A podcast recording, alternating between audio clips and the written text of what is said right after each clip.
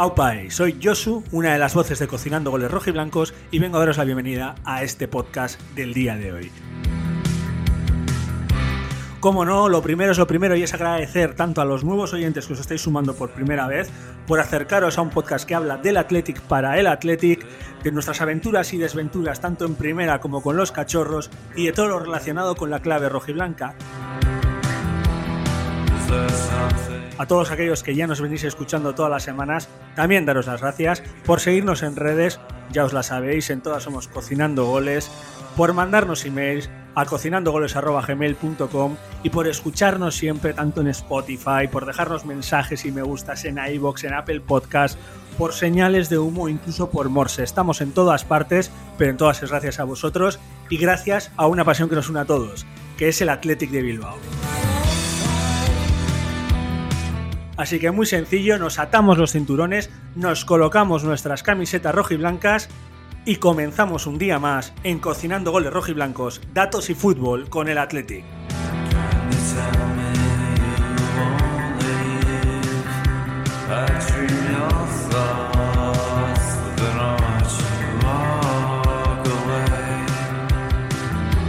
Hoy hablaremos de la primera semana liguera del Athletic, de los nombres propios de la semana, Aguirre Zabala, Vivian, Williams, que también lo ha sido en el partido de este domingo, de este sábado, perdonar, del partido contra el Barça, como no, de las idas y venidas, del gol de Íñigo, de Memphis y no precisamente de Elvis, y de lo más importante, ¿no? que todos sabemos que es, que habéis vuelto y hemos vuelto a las horas de San Mamés, y todo eso lo voy a hacer esta vez con uno, porque el otro se me ha ido de vacaciones, lo voy a hacer con el hombre que más veces dice haber visto Pretty Woman.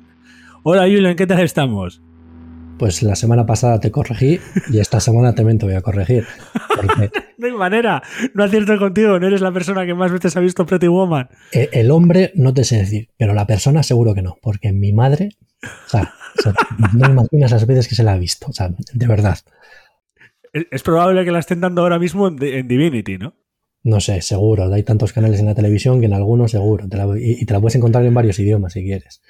Pero sí, sí. Y si no la dan, se la pongo yo, así que tampoco, De todos modos, qué ilusión me ha hecho, ya sé que es solo porque estoy yo, pero qué ilusión me ha hecho que, me presentes el primero. Yo pensaba que iba a estar contento, lo mejor del programa iba a ser hablar de, la buena cara que dio el Atlético ayer, pues no, lo mejor es que me has presentado a mí el primero. Hombre, se nota que tienes un, un rango de aceptación bastante pequeño porque hoy estás solo, pero bueno, sí, si quieres, eh, cambiamos el orden y, Gary, ya que está de vacaciones, pues como es, el que se fue a Sevilla, en su caso el que se fue a otro lado de Andalucía, pues perdió la silla, así que... hoy, hoy, se la estoy calentando solo, ya cuando vuelva la semana que viene, las siguientes, pues le, estaremos contentos con él, pero bueno. La semana siguiente yo no estoy, así que podéis romper todo lo que hay alrededor, ¿eh? Yo ahí os dejo y no, no tengáis ningún problema. Ojito, chavales, que nos estáis escuchando, que la semana que viene vienen cambios. Aunque en el Atleti esperemos que también, Julen. Esperemos que en cuanto a, la línea de juego con respecto al partido del Barça, no, no haya tantos cambios. Porque ya te digo, ayer fue un muy buen partido. Pero sí, eh, el más importante, pues el que metamos más goles que, nuestro rival. Que hay que empezar a sumar, ya sé que ha empezado la liga ahora, pero hay que empezar a sumar de tres en tres cuanto antes.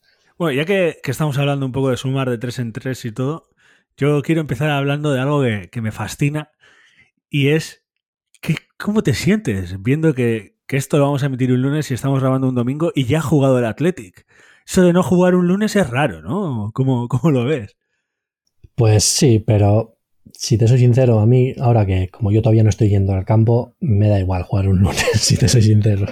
lo, veo, lo veo igual de a gusto, pero vamos, sí, sin duda lo mejor es lo que nosotros hemos mamado desde pequeños, cuando escuchamos en la radio que era toda la jornada al mismo momento, era jugar el domingo un domingo o sábado, vamos, es lo mejor que puede haber. Jugar un viernes o un, lunes y que da un poco más de pereza. El horario late night de los lunes no, no te gusta, a mí tampoco, pero bueno, ¿qué le vamos a hacer, no? Es que es horrible y yo siempre digo lo mismo. Imagínate la gente esta que te vive en Guernica o que te vive en no sé dónde, te vas a Mamés, te sale del campo a las 12, tiene que ir al coche con los atascos o no sé qué, te plantas en casa a la una de la mañana por haber ido a ver fútbol. O sea, Tebas, por favor. Tebas, por favor. Tebas, por favor. Pero que eso es como salir, eso ya cuenta como salir de fiesta, tío. Hombre, si ganas, sí. Bueno, en realidad es como salir de, y, a veces es como salir de fiesta y no pillar. Porque con el Atleti vuelves solo en el metro y lo único que te apetece es llegar y hacerte algo de cenar y dormirte la mona, ¿no? Sí, la verdad que es, es muy fiestero esto, esto del fútbol. Eh, bueno, lo que no es fiestero o es, sí es, es que ya hemos tenido la primera semana de fútbol, Julen. Y yo creo que me hagas un pequeño como titular, un esbozo, un lienzo con brocha gorda, así todo romántico, lo que tú quieras, sobre cómo ves esa primera semana, ¿no? Donde hemos tenido dos partidos, lunes y domingo, bueno, sábado, perdona, y cómo, cómo lo has visto, ¿En, en, qué crees que ha habido brotes verdes, brotes rojos o negros, y obviamente luego nos meteremos a hablar del partido más importante de los dos, porque hay muchísimos nombres propios esta semana, como hemos dicho en la presentación. Pues como todo, ha habido cosas buenas y cosas malas. Lo que pasa es que lo último que tenemos, el último input que tenemos es este partido que hemos hecho contra el Barça, que me vuelvo a reiterar, para mí ha sido un partido muy bueno. Tampoco creo que esta vaya a ser la línea del Athletic, porque si este es nuestro nivel, eh, ándate que no peleemos la liga, así que no creo. Pero eso, de todos modos, lo, lo, que quiero decir es que solo vamos dos partidos de liga y a mí quizás en valorar solo con dos partidos de liga pues se me hace un poco no sé, como que no va a servir de mucho. Así que si quieres esta pregunta, haznosla pues cuando llevemos ya 10 partidos, que ahí ya se ve si una línea, eh, la, línea que estará siguiendo el equipo. Así que de momento, eso. Yo te voy a decir lo que yo sí veo de la primera semana de la liga. Lo que sí veo es que somos muy volátiles, y ya no hablo del, del futbolista, sino del aficionado. Estábamos el, el, lunes cagándonos en todo porque no se ganó al Elche y ayer habrá gente que estará contenta porque se empató y se jugó bien contra el Barça, que hay dos chavales que han funcionado y que han sido nuevos, como son Vivian y Aguirre Zabala, que Aguirre Zabala ayer, la verdad, que pasó un trago duro en algún que otro momento y fue capaz de solventarlo, y eso dice mucho un chaval de 20 años que venía con solo 15 partidos. Yo creo que hay cosas a destacar, ¿no? Que Williams tiene mucho carácter, muchísimo carácter, porque ha habido muchas críticas esta semana y ayer demostró y otra vez está recibiendo críticas que va a seguir dándolo todo, que es un tío con mucha determinación para lo bueno y para lo malo. Creo que tenemos, tenemos mimbres para pasárnoslo bien. Que eso es lo que, lo que yo busco. Tenemos mimbres para eso. Eso es la sensación que me da a mí la primera semana. Sí, yo solo quería hablar de eso en cuanto al nivel del equipo. Ya todo lo que tú has dicho estoy bastante de acuerdo. Em, sobre todo lo de Williams, que yo creo que Williams es el típico jugador que va a tener muchas críticas en el Athletic siempre. A veces nos pasa, a veces no sale un jugador de esos y la gente se ceba un poco con él. Yo no estoy muy de acuerdo con, eh, con todas las em, opiniones que se vierten sobre él, sobre todo las tan negativas, las que se tiran tan a cuchilla por él. Pero bueno, de todos modos, está bien que critiquemos a un jugador y está bien que se vea que esas críticas al jugador, pues parece como que no solo no le afecten, sino que o que le afecten de manera positiva, es decir, que se vea que hay un rendimiento extra por su parte cuando recibe ese tipo de, de, ataques tan salvajes eh, por algunos casos. Pero bueno. Sí, luego cuando hablemos del partido, pues eh, yo creo que personificaremos más en cómo jugó. Pero ya que estamos, te quisiera preguntar, eh, pues un poquito, ¿cómo viste esas declaraciones de Marcelino hablando tema de la filosofía, de cómo el gol se compra, de lo que hay que hacer con Williams? Porque ha habido gente que ha dicho que es poner un bálsamo de aceite en Willy, y hay otra gente, que en eso me incluyo yo, que creemos que ha dicho una verdad como un templo. Y es que no se puede personificar todo el gol en Williams, hay más jugadores y hay que jugar en otras cosas. Son ambas cosas. Son, estás defendiendo a un jugador porque obviamente no vas a tirarte piedras sobre tu propio tejado. Eso igual solo lo hace Mourinho de vez en cuando o, algún loco de estos, pero yo creo que Marcelino... Clemente. cierto, completamente cierto. Marcelino yo creo que es un entrenador que a lo largo de su carrera se ha caracterizado por defender a ultranza a sus, a sus jugadores y pues con Williams me parece normal que no vaya a ser menos.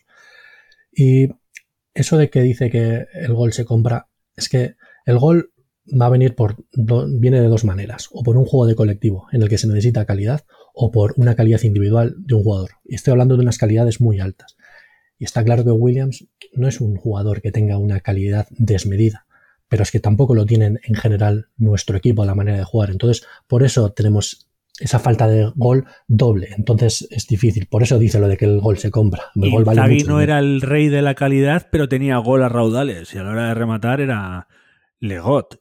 Pues eh, yo no sé si lo he dicho alguna vez en este programa, pero yo era muy, muy extremadamente fan de Inzaghi y de Raúl González por eso, porque eran unos cazagoles. Pero sí, claro, para tener eso... hay que nacer con ello. Exacto, tienes que... El área tiene que ser tu hábitat natural, o sea, sentirte ahí como, como, como en el salón de tu casa.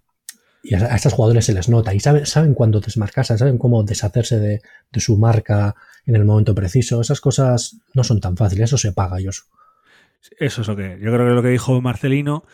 Y eso es lo que nos lleva a que, a que al final hay otras cosas que hay que potenciar. Y yo creo que Marcelino tiene claro lo que hay que potenciar, entre ellas su imagen, porque entre tú y yo, todos los que estáis escuchando, oye, con 56 años está muy guapo el Marcelino, las cosas como son. O sea, como un pincel. Ya me gustaría a mí estar así con 36 años que tengo. Pero bueno, Marcelino, todos mis respetos. Pero hablando de eso, ¿no? De potenciar, él sabe cómo tiene que jugar y cómo potenciar y cómo jugar al Barça. Porque vamos a empezar arrancando a hablar del partido. Un pequeño resumen para luego ir abriendo los melones, Julen. ¿Cómo lo vistes el partido de ayer? No sabía qué esperarme. Bueno, cuando juegas contra el Barça tienes la sensación o tienes la idea o esperas que tu equipo pues vaya a dar una buena imagen, pero contra equipos como estos, como les salga el partido bueno, es muy difícil mm, hacer algo positivo. Entonces estaba ahí un poco expectante, pero ya en los primeros 10 minutos ya vi que el Athletic estaba enchufadísimo. Es como recuperar ese Athletic histórico que en los primeros minutos en San Mamés sale a comerse al rival, que luego los rivales siempre lo dicen de, joder, es que al principio parece que te quieren comer. Sacamos, ellos no eran capaces de salir, del área, sacamos no sé si cuatro corners seguidos, en, estoy hablando de en dos minutos, en esos eh, minutos iniciales. Muy bien, yo la verdad es que me enchufé en el partido desde, desde el primer momento, muy contento. Esperemos que esto sí que sea una línea a seguir clara. Los primeros minutos siempre, a ver si pillas un poco al, rival, pues como frío. Yo pensaba que tu resumen iba a ser muy bien, pero no había, no ha habido semana, semana grande de Bilbao. Porque claro, como eh, ayer me encontré con un dato divertidísimo de la Durizpedia, que yo siempre le digo a todo el mundo que la siga, que la siga, que la siga en Twitter, que hablaba que 5 de los últimos 12 partidos disputados en agosto en San Mamés han sido contra el Barça, desde 2015. O sea, que ibas a por, ahí. Pero sí, has hablado de otro guion típico del Athletic, como los partidos contra el Barça, que es la salida potente, ¿no? Y la presión alta. Yo creo que eso es uno de los melones que hay que hablar y, hay que partir, que además a ti te gusta mucho cómo juega el Athletic en presión alta. Explícame un poco cómo vistes esa presión, cómo trabajó el Athletic y, y, cómo se enfrentó a él el Barcelona, porque yo creo que hay un jugador que para mí del Barça es clave en este partido y no estoy hablando ahora mismo de John, que se llama Eric García, que sufrió muchísimo esa presión alta. ¿no? Es que casi te diría que la presión ha sido altísima, no alta. Que hay que recordar que con, con Garitano, igual con otros entrenadores también, porque Valverde también solía utilizarlo, pero se hacían estas presiones tan altas y hoy la verdad es que ha funcionado muy bien. Obviamente eso es eh, mérito de no solo los jugadores, de los jugadores, sino del cuerpo técnico de haberlo trabajado durante toda la semana o toda la pretemporada, vamos. Pero sí, el Barça tuvo muchísimos problemas. Eh, durante muchos minutos de partido es que no eran capaces de salir del área. Tenían que salir o con patadones que podían irse fuera del área, lo que sea, o que venían directamente a nuestros jugadores pero también es verdad que robamos muchos balones con esa presión. Así que con lo que quiero decir es que fue una presión muy efectiva. Y lo que dices de, Eric, la verdad es que no tuvo su mejor partido. No sé si es un jugador o el jugador que todos podíamos pensar que era por el hecho de haber sido de la cantera del City, de haber jugado en el City. Quizás no sea tan buen jugador. Ayer sufrió muchísimo y se notó más cuando Piqué tuvo que salir del campo lesionado, porque claro, tener a Piqué al lado, eso ayuda mucho. Pero sí, sí, tuvo muchísimos problemas. Yo te voy a dar un... Eh, a veces los datos nos ayudan a, refrendar argumentos. Bueno, en realidad siempre nos ayudan, ¿no? Eh, cada uno los usamos como, como los usamos. El Barcelona venía a jugar contra la Real, de ganarle 4-2, y solo realizó 11 centros en todo el partido. Y ayer realizó 16. Y es lo que tú estabas diciendo, en mi opinión. Cuando tienes una presión tan alta, te tienes que quitar el balón por de encima, de alguna manera. Y el mero hecho de que un equipo como el Barça, que juega tanto al toque y a, asociarse, ya solo en un partido tenga que realizar cinco acciones más de centros largos, eso significa que le has presionado más que lo que le presionó la Real Sociedad. Y la Real Sociedad presiona. O sea que eso, para mí es un indicativo de lo que fue. Otro indicativo, y ahí no sé si entra el tema Messi, es que el Barcelona ayer metió un gol y viene de una temporada metiendo 2,2. Y nosotros metimos nuestro gol por partido, venimos la temporada pasada. Sé que vas opinando tú de esos indicativos, si crees que son importantes y que refrendan que hubo una presión alta o que los ves como algo aislado. No, refrendan lo que se vio en el campo. Está claro que si tú cambias el estilo o el guion de juego de un equipo, es que estás haciendo las cosas bien. Obviamente, o sea, el Barça juega de una manera y tú has impedido que ellos jueguen de esa manera, pues es que estás haciendo muchas cosas bien. De hecho, nosotros no recibimos demasiado, aunque sí fueron, cuando eso nos pasa siempre, que aunque recibamos poco, suelen ser cosas con bastante peligro, jugadas con bastante peligro, pero vamos, que fuimos superiores al, al Barça, por a mí, sin ninguna duda, durante la mayor parte del encuentro. Sí, además miré, he mirado esta mañana, me parece curioso ese dato, a ver, y he mirado la tasa de conversión, que es los goles que metes de los disparos. El Barça está, ayer hizo lo mismo que la temporada pasada, un 18%, no estamos hablando en domingo, ¿eh? para que se lo pregunte. Y luego el Athletic hizo un 11% de tasa de conversión cuando habitualmente tiene un 15%, ¿no? O sea que siempre hablamos de lo mismo, aunque a ellos les falte Messi, bueno, pues el tema del gol siempre está ahí, ¿no? Claro, ellos pues tienen más que nosotros y, se notó incluso en el partido luego por el tema de, tener un tío como Memphis. Ya que estamos hablando de gol, hay que hablar de los delanteros. Hemos hecho una pequeña entradita con Williams como persona, pero creo que fueron nuestros primeros defensas, ¿no? Bien, lo estabas diciendo, presión altísima. ¿Qué opinamos de Sancetti y Williams? Personifiquemos un poquito esa presión alta. Pues para mí, ya te digo que tremenda. Digamos que son como. Son los jugadores encargados de hacer Em, que el, equipo rival em, lleve su, juego hacia banda. Ellos presionan, se ponen con un central y al otro central le presionan de tal manera que se tenga que, ir hacia, hacia, banda, ya sea con un pase o conducción. Entonces ahí es cuando entra pues Muniain saltando al lateral, eh, vencedor, que ya hablaremos de él, cómo perseguía al mediocentro que viene a recibir el balón para sacar el balón. Y lo mismo cuando ya si juegan hacia la otra banda, pues es Berenguer el que, el que hace ese trabajo de Muniain. A lo que voy a decir es que les ahogábamos. Hacíamos que su fútbol se fuese a la banda y ahí acorralarles, para que no tengan facilidades de pasar por dentro. Y así eso fue muy efectivo, robando muchos balones y muchos de ellos en su campo, lo que hacía que nosotros ya tuviéramos muchos jugadores eh, dentro de su campo y lo que nos hacía llegar con bastantes jugadores al área, que eso siempre es positivo. Que luego es lo que tú dices, tenemos un 11% de, Tasa de conversión. De tasa de, ah, tasa de conversión, que es poco, pero. Matemáticas. Sí, sí. Lo que voy es, vamos, resumiendo, que seguimos teniendo poco gol, pero bueno, a, medida que sigamos eh, llegando con muchos jugadores al área, pues imagino que los goles pues acabarán llegando. Nunca vamos a ser el Real Madrid de, de Mourinho, ni mucho menos, pero seguramente acabaremos metiendo más goles, o eso es lo que yo espero. Y una de las cosas que, con lo que estabas diciendo, de los movimientos de saltar a los laterales, eh, que hablabas de Berenguer, de Muniain, al final estamos hablando que el trabajo de, de todos, pero en particular de Wilson Sánchez sin balón, fue espectacular, ¿no? Eh, los movimientos de Sánchez, que, que, ya se vio en el partido del Elche, en momentos, cómo se movía durante el campo Sánchez, que para mí fue una de las cosas más positivas de aquel partido. Eh, fue Sánchez, aparte de que Vivian y tuvo un partido serio, Íñigo Martínez para mí fue el mejor, y Aguirre Zabala estuvo serio, fue cómo se movían Sancet, Muniain y Berenguer, ¿no? Y el propio Williams entre líneas. Y ayer lo volvimos a ver. Creo que es súper interesante y creo que, por ejemplo, el palo de, de Sancet, el larguero de Sancet, viene de mucho trabajo sin balón, ¿no? Sí, yo más que nada es lo que te digo.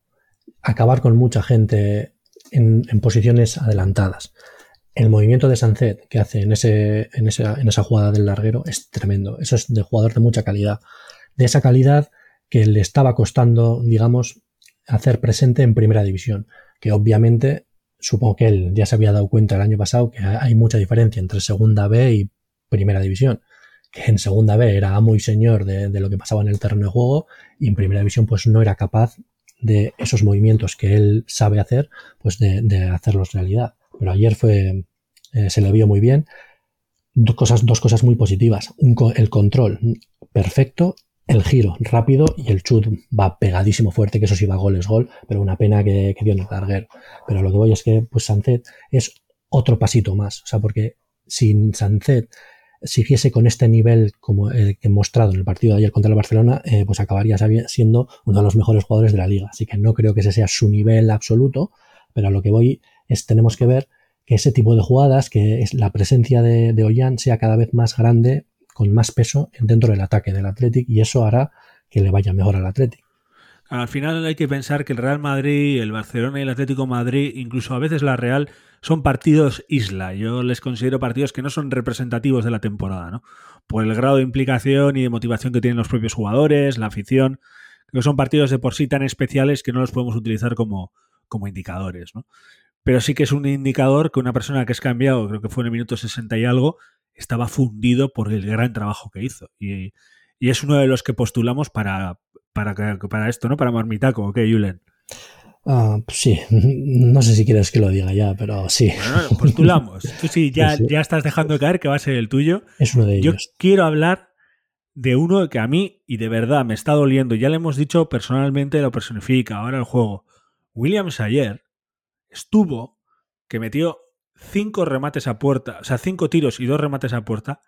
Ayer solo hizo más que los diez últimos partidos de liga, que lo, que lo dijo el propio Eurizpedia otra vez en Twitter diciendo que hizo cinco disparos y solo un remate a puerta el año pasado, en esos diez últimos partidos.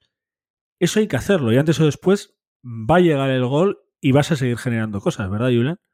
A mí ese dato, si te soy sincero, me da un porco de vértigo por el año pasado. Decir, madre mía, que William, que está claro que los últimos. Es más un dato jugoso, yo sí, creo, ya, ya, que, que, real, ya, eh, que representativo. Sé, parece mentira, eh, que un jugador que normalmente juega tantos minutos, aunque el año pasado al final era más un repulsivo, solo haya tirado un tiro a puerta de 10 partidos, y dices, ojo. Pero bueno, hay que hablar del partido de ayer, que sí, que hizo lo que hemos dicho antes.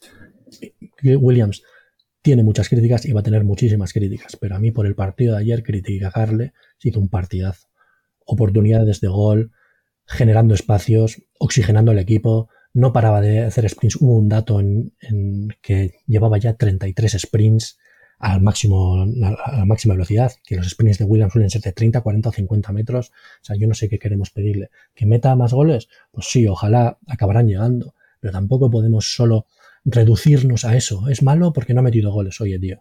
No, no es eso, hay que verlo todo en, global. Y el partido de ayer de Williams fue tremendo, tanto en ataque como en defensa. Nos aportó muchísimo y eso hay que saber verlo.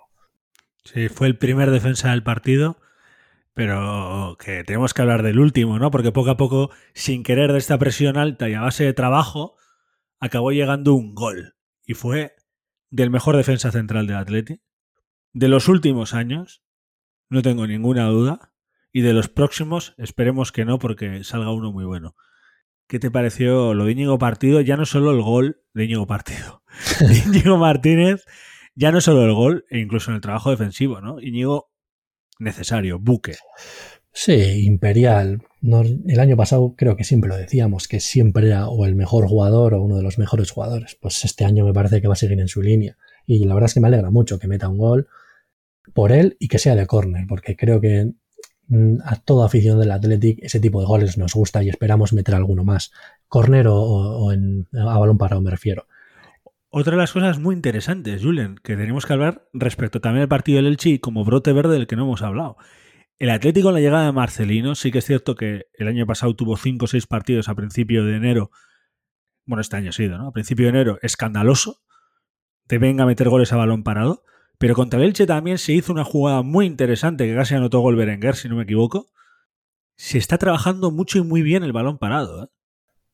Mira, yo soy de los que piensan o de los que quiere creer en todo el fútbol, pero también en el Athletic son profesionales como la Copa de un Pino y que ese tipo de cosas sí. se trabajan sí. todas las semanas y con mucho hincapié y habrá eh, días específicos en que lo trabajen pues más que nunca.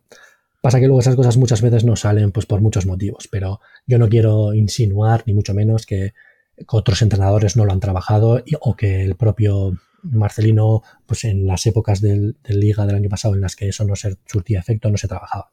Pero sí, a mí también es verdad, tengo que decir que me gusta ver que funcionan ese tipo de cosas. No, al final, Julen, yo estoy de acuerdo contigo. A ver, voy a, yo tengo una cosa clara. Tú cuando trabajas algo, no tiene por qué salir de primeras. Eh, es, es, muy difícil. Eh, ¿Con qué jugó el año pasado? Y estoy contigo, con Garitano. Garitano es definido como uno de los mejores hombres trabajando el balón parado defensivamente. Y si lo trabajas bien defensivamente, ofensivamente también lo harás. Pero sí, han sido factores, eh, como puede ser que haya entrado un jugador como Berenguer, que es un grandísimo centrador. En este caso lo hizo Muñain, ¿no? Pero Muñain tampoco era un tipo que con, con Garitano centrara a él.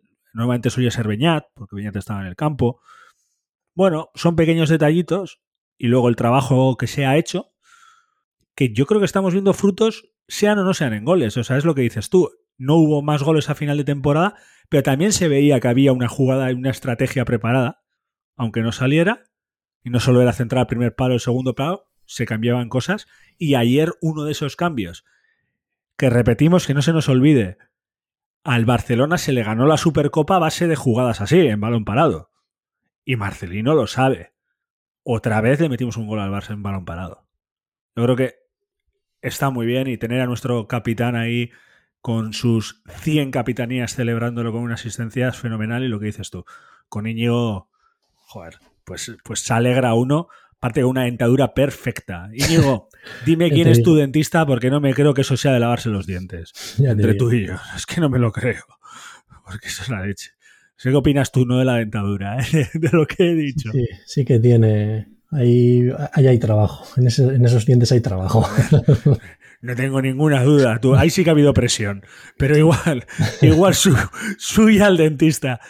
No sé qué opinas. al final, eso, el tema del balón parado, creo que, estamos de acuerdo, ¿no? Sí, sí, sí, ya te digo. Sí, el gol de ayer es algo trabajado, es un gol trabajado. La pantalla que le hace Viviana a Íñigo Martínez para que remate solo, que por cierto, le coge a Eric García, otro fallo de Eric García.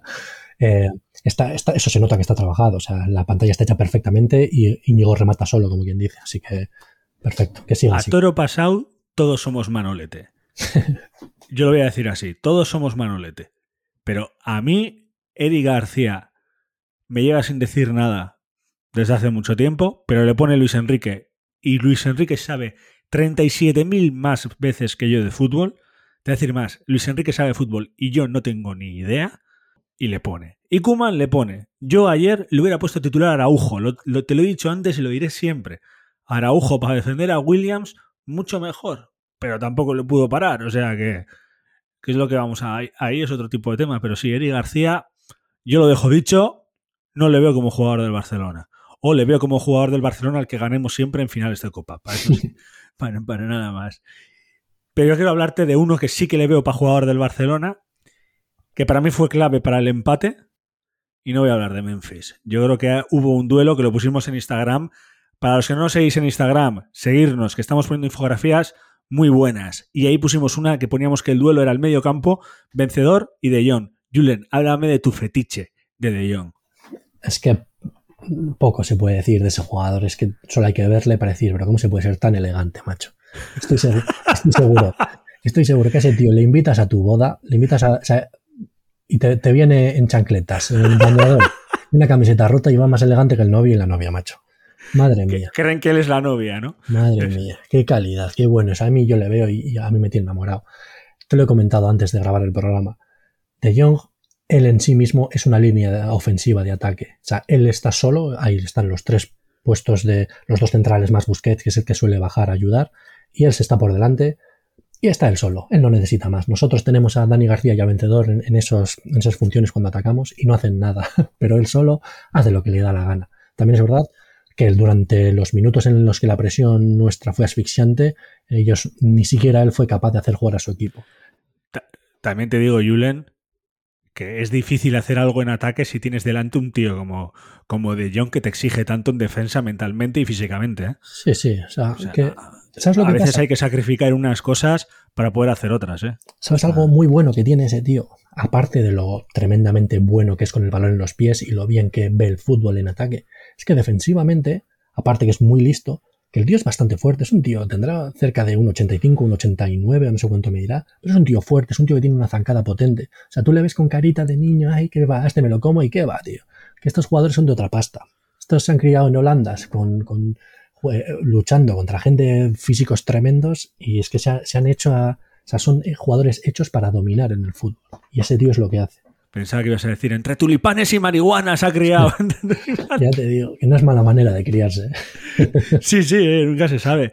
No, eh, estoy de acuerdo contigo. También he mirado los datos un poco por encima de, nuestro amigo de John, que me encantaría que fuera de John y, y de Arechavaleta y le pudiéramos fichar sería muy bueno. Eh, bloqueó dos tiros del Atleti, robó balones, ganó nueve de sus 15 duelos. O sea, eso es. Eso lo hace un central. O un defensa. O, un medio centro a lo canté de la vida. Estamos hablando. Que esa gente se dedica a defender. Y este tipo se dedica a atacar. Y aparte te gana nueve duelos de 15. Y luego hizo cuatro regates e intentó cuatro regales. Y no le regateó nadie. Nadie pudo regatearle. Y, decimos que es un jugador, lo que dices tú, es una línea de ataque, pero también baja a recibir el balón. Así que también estás en esa situación donde te pueden regatear. Es un escándalo de jugador, da gusto verle jugar. Y la verdad, no le podemos dar el marmitaco a él, porque no es del Athletic, pero para mí fue el mejor jugador del partido y fue clave para el empate del Barcelona es muy posible que yo también dijese que si tuviese que decir a alguien, venga, a lo mejor del partido igual me decantaría por él, aunque bueno, tú ya tienes, ya sabes que mi marmitaco va a ser otra persona. Pero de dos ejemplos. Más claros, porque de Young no, no puede, no puede dárselo porque no es de Atleti. Pero... dos ejemplos claros de lo que has dicho defensivamente de Young. Has dicho que bloca dos balones y bueno, uno. Dos disparos. Sí, dos blocados disparos. Uno de ellos es esa jugada que hacemos que Iñaki Williams esté solo delante del área, más o menos a la altura del penalti. Pasa que da tres, como tres pasecitos antes de chutar con la derecha, que le tenía que haber chutado antes, pero se ve cómo llega De Jong justo corriendo que se tira en segada y la para, pero venía desde atrás corriendo como un animal. Y otra jugada, ya es en la segunda parte, que cuando está Nico Williams ya en el campo, que coge Nico Williams, entra dentro del área, hace una bicicleta hacia, hacia dentro con la izquierda, pero le recorta y en el momento en que le recorta otra vez hacia la derecha, De Jong le mende el cuerpo y le dice, mira chico, lo que has hecho en segunda vez, en primera no vale. Sí, ahí se, llena de balón Nico. Simplemente con esa jugada de Nico le tiene que hacer ser mejor jugador, darse cuenta de que en primera división hay que estar más atento, hay que los, los regates hay que hacerlos mejor todavía de lo que él los hace de momento. Pero es que estamos hablando de uno de los mejores jugadores del mundo, para mí, sin lugar a dudas, el bueno de De Jong. Yo creo que el partido de ayer, de la forma que fue y todo, creo que para los tres semicachorros, ya que podemos llamar, Aguirre Zabala, Vivian y, el propio Williams, creo que son bonitas universidades y clases de aprender un montón. ¿eh? Uno jugó menos que los demás, el XX Tentación del Athletic, el Nico Williams, pero creo que les va a venir muy bien, eso que dices tú, ¿no? A ver, esto aquí es cuando te empiezan a salir pelos en el culo ya, cuando estos tipos de partidos, ¿sabes? En, tu campo contra un Barça que es un equipo tremendo, ahí es cuando la, experiencia crece, o sea, siempre acabas este, este partido siendo mejor jugador. Estoy hablando de este tipo de jugadores que llevan nada, dos teleberries en primera división. Sí, es que al final hay mucho en juego. Yo creo que propia Aguirre Zabala se le notó, ¿no? Eh, hubo dos o tres acciones que le costó, que a la hora de salir, creo que fue la salida del gol anulado a Araujo, que no es la mejor salida, luego tuvo otra que fue complicada, final del partido, y bueno, incluso el gol, gente a mi alrededor que lo vi con personas el partido, yo tampoco fui a San Mamés, que la mano estuvo un poco blanda, pero tampoco le podemos exigir a, al amigo Aguirre Zabala que se vuelva eh, Benji Price, ¿no? Mira, ese gol, ese tiro que te han tirado. Lo único, da las gracias de que hayas puesto las manos, porque las manos se doblan bien hacia atrás y te meten gol y ya está. Porque te llega a ver en la cara y se ha acabado tu carrera, macho. te mete el cráneo también. Tú viste el misilazo que le ha tirado a, a bocajarro a cuatro metros de ti. Que eso sí, eso sí lo paras, es ya, eso es suerte. Es un golazo, mira dónde la pones. Que criticar eso. O sea, yo no voy a negar que se, tuvo un par de detallitos. Mm, que no fueron críticas, fueron comentarios. Sí, vale, sí, entonces Y aparte no se le puede criticar a un chaval recién debutado. Ah, eso es, que tiene, que tiene 20 años todavía, que, lleva dos partidos en primera división. Y 16 en total como profesional, ¿eh? Eso es. Bueno, no, porque el segunda B no, no es profesional. Pero sí, ¿qué se bueno. decir? A estos niveles ya de exigencia senior. Pero no voy a negar que tuvo un par de detallitos, pues que se le escapó en el balón ese gol anulado y eso pero de todos modos su partido fue bueno, se le ve un partido bastante, un jugador bastante solvente, que creo que te diría que es el portero del futuro del Athletic, pero es que teniendo a Unai Simón vamos a tener ese lío otra vez de a ver a, quién ponemos. Ojalá tuviésemos este problema con, la delantera, y no solo con, la portería, la verdad, pero bueno. Sí, hombre, oye, es un bendito problema, ¿no? que, que, van a crecer los dos. Con la delantera, pues veremos qué pasa. Ayer no jugó Villa Libre, pero quién sabe, igual eh, Nico acaba volviéndose un hacha desde, desde los extremos. Hay un vídeo que os pondremos en, el, en la descripción de Echeverría explicando cómo jugaba su Bilbao Atleti, en el que dice que sus extremos son como delanteros, oye, tenemos a uno de sus extremos que es Nico Williams en el equipo, tal vez de ahí sacamos un delantero, Julian, ten positividad. No, no, pues sí, ya sabes, yo positiva la tengo, si yo ya le puse como el jugador de revelación, revelación no solo del Athletic, sino de la liga. Pero bueno, o sea, ya sabes, yo confío, confío en él. Y por cierto, y ya hablando del otro revelación, ¿cómo, cómo viste a Vivian? Pues bien, eh, se le vio menos, digamos, quizás que en el partido de Leche, que en el partido de Leche a mí me parece que hizo un partidazo tremendo, muy solvente, ganando duelos, cubriendo a Íñigo a su lateral cuando hacía falta. Ayer quizás no se le necesitó tanto en ese sentido, pero en general hizo un partido muy bueno. O sea, no olvidar que aunque la mayor parte de la presión de esos primeros 60 minutos era en, bloque muy arriba, quizás él no influía tanto, pero siempre estaba con su marca, tirando los fueras de juego cuando hacía necesario, luchando con la más fea cuando le tocaba, que es Memphis de Bay, así que bien, buen partido, progresa adecuadamente, segundo partido en primera división y creo que el siguiente partido también lo jugará él. Sí, y, y no es lo mismo debutar con Íñigo Martínez Alau que con José María García. ¿eh? Eso por supuesto, eso por supuesto. Íñigo Martínez es que es lo que es de lo mejor que tenemos. Ya te digo, yo so, confío mucho en Geray, creo que Geray cuando vuelva es muy posible que sea que sea otra vez el portero, o sea, el, el central titular junto con Íñigo, pero creo que Viz, eh, Vivian obviamente va a ser el tercer central y tendrá muchos minutos. Pues parece que hemos solucionado otro problema, Julen. ¿Has visto? Ya tenemos ahí eh, la banda derecha solucionándose con tu protegido Williams. eh, el central tenemos ahí solucionando. Hemos solucionado la competitividad de los porteros. Los delanteros vamos a hacer una chapita ahí a ver si con con, Nico Williams podemos hacer ahí algo, pero tenemos que hablar de otra línea que no hemos hablado. ¿Has visto cómo lo acabo de bailar, eh? Hay que hablar del medio campo. Y yo no sé si hay que hablar de problemas o hay que hablar de que hay soluciones o hay que hablar de que se hicieron bien las cosas y no puedes darlo todo. Quiero decir, si te estás enfocando en Cefesa, no puedes dar en ataque, pero luego el gol vino de un error defensivo. A ver, lo de la línea del centro del campo es el quebradero de cabeza del Athletic de los últimos no sé cuántos años y creo que seguimos con ello.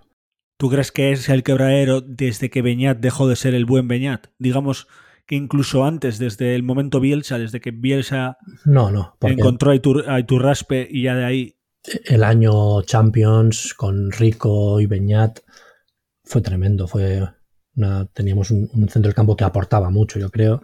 Así que, pero a partir de ahí hemos ido a menos, hemos ido a menos y seguimos teniendo un problema bastante evidente, sobre todo en la creación de juego. Porque ayer yo jamás te diré que eh, los mediocentros de ayer, o sea, los titulares hiciesen, hicieron un mal partido, porque fue un mal partido o un partido irrelevante en ataque. Es como que su no, no generan fútbol en ataque ya sea por la manera en la que presionamos o, porque no están bien, pero ayer casi ni les necesitamos en ese sentido, pero el trabajo que hicieron en defensa son los dos jugadores que sujetaban al equipo, vencedor, creo que era el encargado de seguir a, De Jong o Busquets, el que bajaba más a recibir, no el que se incrustaba entre los centrales o el que se lateralizaba, no, el que venía a, a apoyarles, secó a De Jong durante mucho, eh, durante mucha parte del partido, Dani García es el que cerraba atrás, por si acaso había. Eh, el que generaba esa superioridad atrás, digamos, con los dos centrales y él.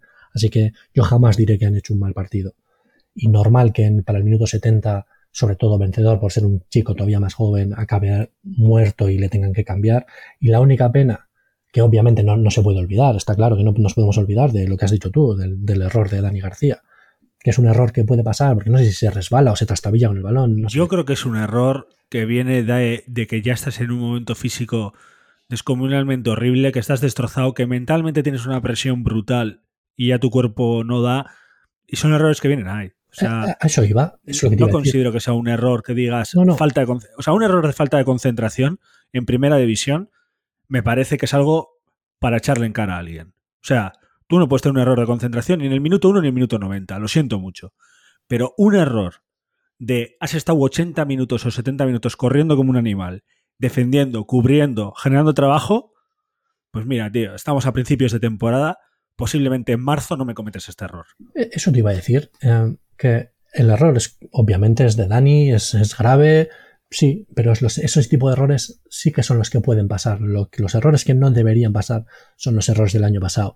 El de Unai Simón cuando no metió la mano contra la Real Sociedad, el de Unai López cuando no sé si fue contra el Cádiz o contra el Rayo, que se fue, empezó a ir hacia atrás y se la dio al delantero. Sería eh, el Cádiz, más que nada, porque el Rayo no estuvo en primera. Ah, sí, no, no, Cádiz, eso es. los de Unai Núñez, Unai estoy, Núñez diciendo, estoy diciendo solo Unai, no propio, no propio, propio Geray. No es que tenga nada en contra de los errores. Pero, sí, sí, no, todos. Pero errores, esos sí, errores sí que son de, pero ¿qué haces? O sea, eso no puedes hacer ni, ni en infantiles, por favor. El error de ayer es un error grave que nos ha costado un gol, sí, pero pues un tío, ponle, que lleva 75 minutos, que tiene una esguince de pulmón ya, que no puede ni, ni, ni con, ¿sabes? No puede ni con las medias. esguince de pulmón me ha gustado. Estás, ¿sabes? Y pues ha fallado, pues ya es lo que hay. Y también, pues, como la pierde, quizás Vivian había un pelín de desajuste con respecto a Depay, pues entonces quizás no le persiguió bien gol y ya está, tío, pues te lo comes. Que no hay que olvidarse que estás jugando contra el Barça, que estos tíos te matan. Como te cometas un error, te matan. Y lo, hay, no hay que olvidarse tampoco de que durante 70 minutos fuimos tremendamente superiores y el Barça apenas generó nada, pero... O sea, al final tú cuando estás, porque aunque el Barça tuvo un 68% de posesión, al final Atleti estuvo proponiendo el, la manija del juego, que era esa, esa presión alta y tal. Al final, tú cuando te están atacando a ti, o sea, atacar cansa a veces mucho más que defender físicamente. Mentalmente, obviamente, defender tiene que ser durísimo. Pero el Barça sí tenía ese pequeño, todavía ese físico plus más que el Athletic y aparte con más calidad y lo aprovechó. Nada más. El, el desgaste del Athletic fue infinitamente superior al del Barça, hombre. Esa presión, esa presión no se puede mantener 90 minutos. Mentalmente entiendo que el Barça también tuvo que tener un desgaste horrible porque tienes que aguantar esa presión, ¿eh? Sí, claro, y porque ves que, a ver, eres el Barça, te estás peleando, vas a pelear por la liga, tú tienes que ir sumando de tres en tres siempre y estás viendo que un equipo te está comiendo. O sea, fuimos muy superiores al Barcelona. Yo creo que Grisman lo admitió en, la rueda de prensa eh, a pie de campo después del partido, admitió que no eran capaces de, de, sacarse esa presión, de salir de ella, no, tenían, no tuvieron recursos eh, suficientes para, para rebatir nuestra presión. Y luego solo fue posible pues, cuando hubo ese bajón físico a partir del minuto 65 o así, que Mooney y Sanzet ya desaparecieron, o sea, estaban, no solo ellos, eh, pero cuando ya se hicieron los cinco cambios, fue otra vez cuando, digamos, nos pusimos más o menos a un nivel digno en el que el Barça volvió a, no generarnos peligro. Pero esos 15-20 minutos en el que el bajón físico fue evidente, sí que sufrimos. ¿Y qué opinas de, la entrada del propio Raúl y de... a decir, es que ya estoy con Vesga y con Vivian me lío. Y de Vesga. Eh, en el mundo Twitter, que sabemos que no es un mundo referencial para el mundo real, y a mi alrededor cuando estaba viendo, hubo muchas críticas a ese cambio de Sunset y del propio, del propio vencedor, ¿no? ¿Cómo, vistes tú los cambios de Atleti? Claros. O sea, no, es lo, único que te puedo decir. Ya está. Simple, sencillo. no es verdad, ¿eh? O sea, y es, al final, yo creo que, que se nos olvida que tenemos un, entrenador top y que, aunque no lo creamos, démonos cuenta que, que, ha cambiado su estilo de juego, porque hablamos de un tipo que siempre ha sido reconocido por el contragolpe y no por la presión alta, sino estar atrás esperando y contragolpear. ¿eh? Tipo que se ha adaptado al Athletic y que podemos aprender mucho de él Mira, nosotros viendo los partidos. Dicho eso, hay una cosa, no sé si viste la, rueda de prensa de, post partido de. No. estaba tomando gin Pues dijo una cosa muy interesante, a mí me gustó mucho. Em, dijo que él conoce al Athletic, pues, obviamente desde su etapa de jugador y luego desde su etapa de, de entrenador. Y que él, siempre que venía a San Mamés, dijo que él venía a sufrir él venía a sufrir sobre todo por esa presión alta, ¿sabes? Por ese momento en el que la Atlético te quiere comer. Y dice que él cuando vino aquí dijo, pues voy a seguir con ellos, ¿sabes? Y voy a intentar que ahora sean el resto de equipos que cuando vengan aquí vengan a sufrir. Y a mí es algo, no sé, que me hizo gracia, ilusión, ¿sabes? Y por eso es lo que dices, te ha un poco su estilo de juego, pero también viendo cuál es el espíritu del Atlético, cuál es la historia, el, como dijo él, el fútbol propio que tiene el Atlético, el estilo propio de fútbol que tiene el Atlético. Se lo está adaptando a su juego y creo que es bueno, porque estás aprovechando virtudes de tus jugadores. Bueno, parece, Julen, que vamos a cerrar en la exhibición aquí de, de el desglose, ¿qué exhibición? El desglose del partido lo vamos a cerrar con, con un aquí, con un azúcar de que ha sido increíble lo que hemos visto ayer, que es verdad, ¿no? Pero para eso hay que, que cerrar con un marmitaco, ¿no? ¿O qué? Yo creo que ya tienes claro cuál es mi marmitaco. La verdad que creo que hacer un marmitaco común del programa, que también lo vamos a poner en Instagram con unos pequeños datos de él, va a ser complicado elegirlo. Porque yo voy a decir Williams y tú vas a decir Sanchez, ¿verdad? Sí, yo, yo me decanto por Ollán. Creo que no hemos hablado de ello, pero es un habilitador nato, está siendo un habilitador nato eh, con sus desmarques, que sobre todo cuando viene a recibir. O sea, hay una cosa muy buena que hace el Athletic, que por ejemplo, cuando, sobre todo por esa banda derecha, cuando estamos en perfil derecho, tiene el balón, pues igual nuestro mediocentro, nuestro lateral, siempre están Berenguer, Ollán y Williams tirados bastante cerca hacia esa banda, pero están marcando, están fijando tanto al lateral como a los dos centrales. Entonces, cuando Jan baja a recibir, ese hueco que se crea lo puede aprovechar muy bien tanto Berenguer como Williams. Y también es verdad que o, cuando lo, es Berenguer el que lo ocupa, pues el lateral tiene todo ese carril libre y eso realmente lo genera Ollán con sus movimientos. Te viene a recibir, si la recibe es capaz de darse la vuelta y eh, tirársela pues eso al lateral o dársela a Williams en largo, lo que sea. No solo eso, ayer generó él, mismo con su fútbol ventajas hasta dentro del área. Dejó en un par de ocasiones a Williams casi solo delante del área. Dio un larguero. Para mí es el mejor partido de, de, Sánchez como profesional, sin lugar a dudas. Y es lo que he dicho antes. Imagino que este no será su techo, porque esto ya es el máximo que puede dar. O sea, este no va a ser su nivel medio, pero cuanto más se acerque a, seguir haciendo partidos así, el Athletic pues irá creciendo, él irá creciendo y nosotros estaremos cada vez más arriba en la clasificación. Bueno, dicho así, vale, voy a aceptar a Sánchez como marmitaco, me lo has vendido muy bien. Yo tengo que decir que realmente elijo a Williams porque creo que hizo un partidazo, porque volvió lo que a los centrales, fue trabajó un montón y porque de verdad, o sea, hay que dejar de hacer caza de brujas, brujas perdona, a, varias personas. Lo he hecho más por un aspecto sentimental, yo creo. Porque sí que es verdad que, era más inesperado lo de Sunset y hizo un trabajo increíble, ofreció muchísimo. Pero es que lo de Williams no puedo aceptar que no sabemos cómo juzgar a Williams. Primero, ¿quiénes somos para juzgar? Sí, aunque seamos los socios, pero no sabemos juzgarle sí como delantero, sí como extremo, como jugador, y hace más cosas que meter goles, aunque al final del día, como dice Gary, hay que meter goles. eso también es lo que importa. Pero sí, sí, sin duda, pero ya te digo, yo si no se lo diese a, a Sunset, el, el marmitaco se lo daría a Williams. ¿eh? Williams hizo un partido tremendo. Llega a haber metido gol y quizás le hubiese dado el, el, marmitaco a él. y, yo las, y, yo las, llaves de mi casa, porque ha sido una victoria. O sea, imagínate tuvo muchas ocasiones y generó ocasiones para los demás. Yo, y, lo de siempre, oxigenar al equipo. Típicos patadones que en otros partidos para mí son patadones más que pases en largo, pero ayer sí que fueron pases en largo que generaban ventajas. Así que muy bien, yo jamás criticaré un partido como el de ayer de Williams. Y eh, se nota que estamos hablando por la mañana, ¿eh? que el Julian sale en bostezos. ¿Y tú qué crees, después de todo lo que hemos hablado, presión alta, delanteros enchufados, defensas enchufados, portero enchufado, aunque tiene pinta de que uno iba a ser el siguiente en el partido contra el Celta. Este juego tan de presión alta y tan fuerte que nos viene bien contra los equipos grandes, nos va a venir bien contra la chachoneta del Celta, que es otro equipo también que presiona muy alto y, y muy fuerte. Pues yo creo que el año pasado entramos, se vio que sí que nos venía bien, porque estábamos en lo mismo. Siempre cuando robábamos balón, les teníamos en su campo, con nosotros con el balón y con muchos jugadores ahí. Entonces era más fácil empezar a crear. Así que yo creo que sí que nos vendrá bien, eso sí. Pero, recuerda que eso es lo que ellos propusieron en Vigo y nos, y nos, eh, sí. nos destrozaron. ¿eh? Pusieron muchísima gente con el balón por delante y nos destrozaron. Pero es lo de siempre, siempre en tu campo tienes ese plus extra. En tu campo Juan en el suyo. Sí, eso es. Sí, sí, no, en eso tienes, tienes, razón, tienes razón. Pero yo sigo pensando que tiene que ser el estilo de juego del Athletic, ese.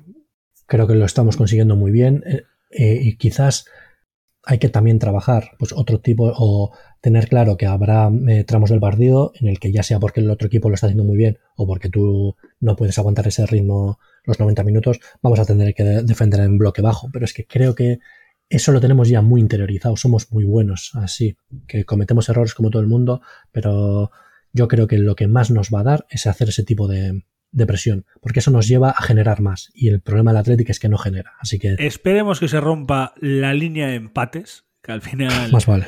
Que estoy viendo ahora la segunda temporada de Ted Lasso y estoy en el segundo capítulo. Y llevan unas siete partidos seguidos en teoría en esa serie empatando. y luego pierden y lo celebran porque han roto la línea de empates. Yo si rompemos la línea de empate que sea ganando, no voy a celebrar una derrota, pero esperemos que sea contra el Celta y, y que sea con público, porque lo va a ser. Vamos a escuchar a Rianseira, a Julen, o qué, ¿qué va a pasar. Eh, bueno, pues sí, ya te digo, a mí cada vez me hace mucha ilusión ya ver gente en los campos, aunque es muy poca, pero a mí ayer ver a, a 10.000, 11.000 personas en el campo, escucharlas, que sí, que no es lo mismo que escuchar a 50.000, pero aún así se les oía, a mí me, hizo mucha ilusión, la verdad. Pues que sepas que yo mañana vi, vi el partido del, del, Liverpool y eso era, un, obviamente estaba el campo lleno y es Inglaterra y eso son coros y como siempre hemos dicho cuando íbamos a San Mamés, nosotros pitando e insultando somos máquinas, pero cantando unos pocos. Yo quería que en la megafonía todavía hubiera cánticos de Atleti, macho. No los hubo. O sea, a mí me hubiera gustado. Tú piensas, 10.000 y cánticos de 50.000 a todo trapo. El Barça se viene abajo. Eh, pues sí. Qué pena que no creo que eso sea legal. Pero sí, para estos partidos vendría bien, sí, sí. Pero ya te digo, aún así se, se oía la afición, ¿eh? Sí. Y los comentaristas dijeron un par de coño, no sabía yo que con 10.000 personas se podía escuchar así un estadio. Así que...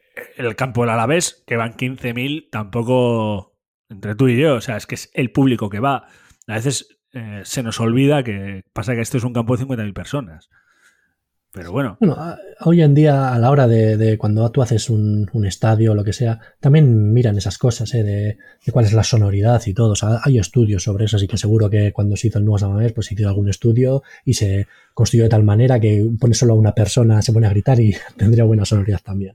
Pero, sí, seguramente lo que estudiaron era si hijo de puta y árbitro de mierda suena más que gol.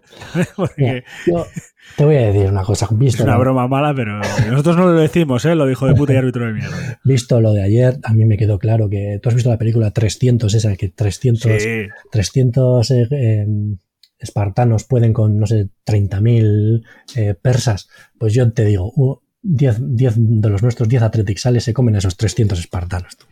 Eso es así. ahora hay, que ver, y yo sé que soy un friki de los números, ahora vamos a ver a final de temporada si realmente vuelven los números esos famosos de el, factor casa, ¿sabes? Ahora con afición si vuelve el factor casa. Porque puede pasar que no vuelva o puede pasar que vuelva más fuerte. Porque se han tirado un año y medio sin jugar con público. Yo creo. No, no Ojo, que eso me parece que puede ser súper interesante. Analizar si el factor casa Entiendo que el Atleti iba a jugar así, igual, igual, hubiera público o no, el partido de ayer. Pero hasta qué punto ahora vamos a poder medir el factor casa, que me parece súper interesante eso. El tiempo lo dirá, pero yo creo que sí que tiene que volver, o sea, se tiene que notar. No quizás tanto como se podía notar en los 80 o sí, pero eso se tiene que notar. A tú estar apoyado por 50.000 personas, tú tienes que dar un plus, aunque es que te viene solo. Y lo mismo para los rivales, aunque sean profesionales y estén acostumbrados, en ciertos momentos notar esa presión de, la afición rival te tiene que afectar en el juego y se acabará notando en los resultados. Y luego decir, por favor, Elicegui, coloca a todos el mundo en la misma fila. Porque yo ayer me di cuenta que si quieres hacer una ola, es imposible. Pero yo, Julen, estaba viendo el partido y decía, claro, si, yo arranco una ola y el de arriba no me ve, ¿cómo hago yo la ola? Porque claro, yo pensaba que íbamos a ganar 4-0. Obviamente eso era un sueño. Pero tú te pones a ganar 4-0 al, al Mallorca y ¿cómo haces la ola, macho? O sea, hay que tener mejor estudiado eso. Y luego también he pensado que se tiene que hacer algo, a ver qué opinas tú, para incentivar la falta de público. Un buscando a Wally, que haya, que haya más temas de, de o sea, ofertas de matrimonio, una Kiss Cam. Ya tenemos 10.000 personas, tenemos que aprovecharlo de eso. Bueno, Todo esto se me ha ocurrido a la mañana. En ¿eh? época del COVID, que pongan una eh, choque de codos cam.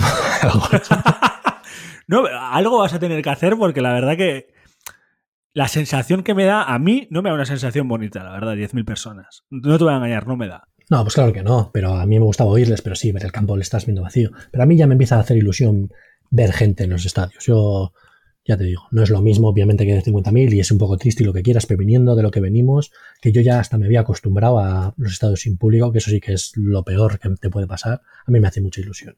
Y en eso que dices, de lo del espectáculo, siempre lo digo, los Yankees nos llevan años en eso. Son mucho mejores. A mucha gente no le gustan esas cosas. ¿eh? Yo creo que venimos de un público europeo de más tradicional y no le gustan. Pero, a mí. lo que molaría en Gol TV? Porque nos va a tocar otra vez jugar un lunes en Samamés que te hagan, manda un mensaje de texto al 2244 y si encuentras a Wally en el público de Samamés te damos 4.000 euros. Si el partido sale malo, joder, es buenísimo. Si el partido sale bueno, pues Wally va a ser uno del Atleti con gafas porque es rojiblanco.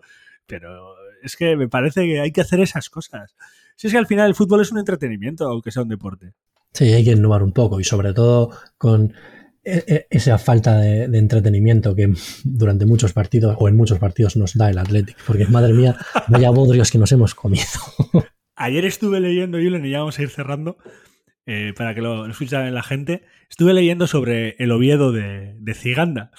Y estaba en, en, marca y ahí estaba ahí la gente metiéndole caña a Ciganda y yo decía, vos perdisteis el año con Ciganda en el Atleti.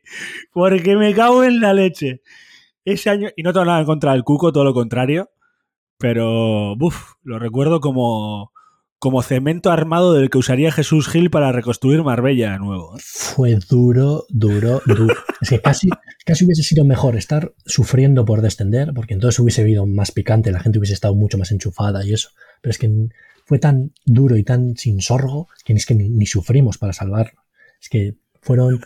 Fue horrible, yo no quiero volver a eso. Y yo tampoco tengo nada en contra de Ciganda, que le deseo lo mejor y obviamente es un histórico del Athletic, pero ¡buah! esperemos que la liga no vuelva a eso, porque hay cositas ahí que, que dan como hinches, como se dicen en inglés, dan como pequeñas pulsaciones de que la liga va a bajar, está bajando el nivel y cada vez es más lenta, cada vez hay más cortes, así que esperemos que agarramos cosas buenas. Como hemos dicho, innovar en lo televisivo, que también innovemos en lo futbolístico. Escuchemos a la Premier que van a prohibir algunos fueras de juegos de bar, los muy pegados, que luego eso también me da a mí que no va a funcionar muy bien, pero bueno. No me había enterado. ¿Y cómo así? Si es fuera de juego, pues si está el bar. Eh, la cosa es que había una regla, que quieren han cambiado varias reglas, bueno, obviamente el tema de las manos, y que va a haber fueras de juego que los que son muy, muy, muy justos, el árbitro va a poder dejar, dejar que sea gol. O sea, que el bar, el bar va a decir que sea gol. Claro, la movida es, si no lo pones en centímetros o en milímetros, eso va a ser a decisión propia de, la gente del bar. Esto lo explicaron un poco por encima en Dazun, ¿eh? No, me he metido del todo, por lo tanto, si hay alguien del público que nos está escuchando que lo sabe bien, que nos lo ponga en comentarios en iBox o en el propio Twitter o nos escriba al email, que, que si hay que rectificar lo haremos. Me parece curioso. Quieren potenciar que haya menos toques de bar, pero a su vez, claro, tomando una decisión de este sí, este no. Pues es un poco extraño. Si, si, aceptas el bar, si implementas el bar en el fútbol, tienes que contar las consecuencias. Y esa es una de ellas. Si es fuera, si el bar ve que es fuera de juego, aunque sea por 5 milímetros, es fuera de juego. O sea, tú ponte en la, en la piel del equipo rival, que me estás vacilando. O, hay bar o no hay bar. A mí eso, buah, no pues sé. Pues sí, ya luego te voy a pasar eh, un enlace y lo pondré aquí explicándolo mejor también porque eh, es, curioso, la verdad. Hay más cosas con el tema de las manos también y, muy, muy interesante porque hay que potenciar eh, el espectáculo. Lo que hay que potenciar, Julen, también es que tú y yo nos volvamos a ver, macho. Pero digo en el podcast, ¿eh? porque en el día a día nos vemos de vez en cuando. Y eso va a ser el lunes que viene. Bueno, no, yo no, porque yo me voy de vacaciones a Cataluña, pero... Eso es, el próximo programa estaremos los verdaderos protagonistas del programa, Miquel y yo. eso es. Que todavía no sabemos si habrá algún invitado especial o qué, pero sí, en principio Miquel y yo daremos la cara. Yo me desentiendo. O sea, me yo os voy a escuchar ¿eh? a vosotros, como hace la gente, y seguro que disfrutar, porque viene un partido muy bonito contra el Celta de Vigo, de mucho nervio, y esperemos disfrutarlo, porque luego vienen dos semanas de vacaciones para que eh, el amigo Gary pueda ver los partidos de Curazao, ¿no? Son dos semanas de vacaciones, pero un fin de semana solo, sin fútbol, ¿no? ¿Cómo? O sea, sin fútbol no vamos a estar. Hay selecciones, pero bueno, quiero decir. Sí, no, no. O sea, Curazao forever and ever. Eso es. Por cierto, no tiene esto nada que ver, pero ¿sabes? Y Jake Moriba, el chaval este del Barcelona que tiene un Cristo porque parece ser que no quiere aceptar la oferta de renovación del Barcelona, bla, bla, bla, pues también ahora va a ir a jugar con su país natal. Creo que ah, le ha dicho a la federación que quiere ir a jugar con Guinea Ecuatorial, me parece que es, o Guinea Bissau, no, Guinea Ecuatorial, ¿no? Guinea Ecuatorial, que hay un libro buenísimo de Alberto Yogo, que ahora no me sale el título, no sé si Cuadernos de África o así, que él jugó ahí. No sé yo si se está eligiendo el ir con Guinea o su padre está eligiendo por él, porque no creo que sea muy buena elección ir a Guinea, para un jugador de primer nivel, primerísimo nivel. A ver, yo, yo creo que lo hacen que se están viendo que este año no, no van a jugar porque no va a aceptar la, la oferta de renovación. Entonces, no, si va a fichar el Leipzig está casi hecho. ¿eh? Pues por eso digo, eh, pero por si, y por si acaso no va, se va allí, que está claro que en la selección española no tiene ninguna posibilidad de jugar hoy en día. Ahora. Y allí tienen Copa África, no sé si su país está clasificado ya o no, pero yo creo que es una manera de, de salir un poco más a, al mercado para que le vean. Bueno, pues que salga como él quiera, porque nunca va a poder jugar en el mejor equipo del mundo. Más que nada porque no es de aquí. O sea, no es de Leyoa como yo. Julen, muchísimas gracias por participar una vez más. No, Eh, siempre, siempre estas citas privadas eh, se disfrutan muchísimo. Espero que lo hayas pasado bien. Sí, como siempre, ya sabes, a mí me encanta pasar el rato contigo y pasar el rato hablando del Athletic. Prepárate porque dentro de poco te va a empezar a tocar hablar también del Bilbao Athletic, que se viene, se viene prontito la temporada. Así que escucharemos más hablar de Aguirre Zabala y de, otro, de otros jugadores, porque entiendo que bajará al B. Sí, sí. te quiero ahí libreta en mano. A los que nos estáis escuchando, pues muchísimas gracias, como siempre os decimos. Que sigáis aquí con nosotros y que confiéis es la leche, que nos podéis encontrar en todas partes, como siempre os decimos. Y lo más importante, que sigáis disfrutando del Atleti y sufriendo, como hacemos todos nosotros. Y que este lunes, martes, miércoles o el día que nos estéis escuchando os sea leve y os traiga una sonrisa, que es lo importante. Así que es que recasco y que os vaya muy bien a todos. Agur. Lo dicho, es un gustazo contar con vosotros para hablar del Athletic y para poder hablar de lo que más nos apasiona. Os esperamos la semana que viene, un día más y otras aventuras y desventuras de nuestro club favorito, de nuestra forma de vida. Para pasar esta semana yo os recomiendo la receta perfecta. Meterte en esas redes, buscarnos y hablarnos. Nos conocéis, somos en todas cocinando goles. Y como no, también os podéis escribir, os escuchamos y os leemos. En el email, también lo conocéis, cocinandogoles.gmail.com. Pero lo más importante y donde siempre nos encontraremos es en San Mamés. Así que chicos, hasta la semana que viene y sigamos animando al Athletic.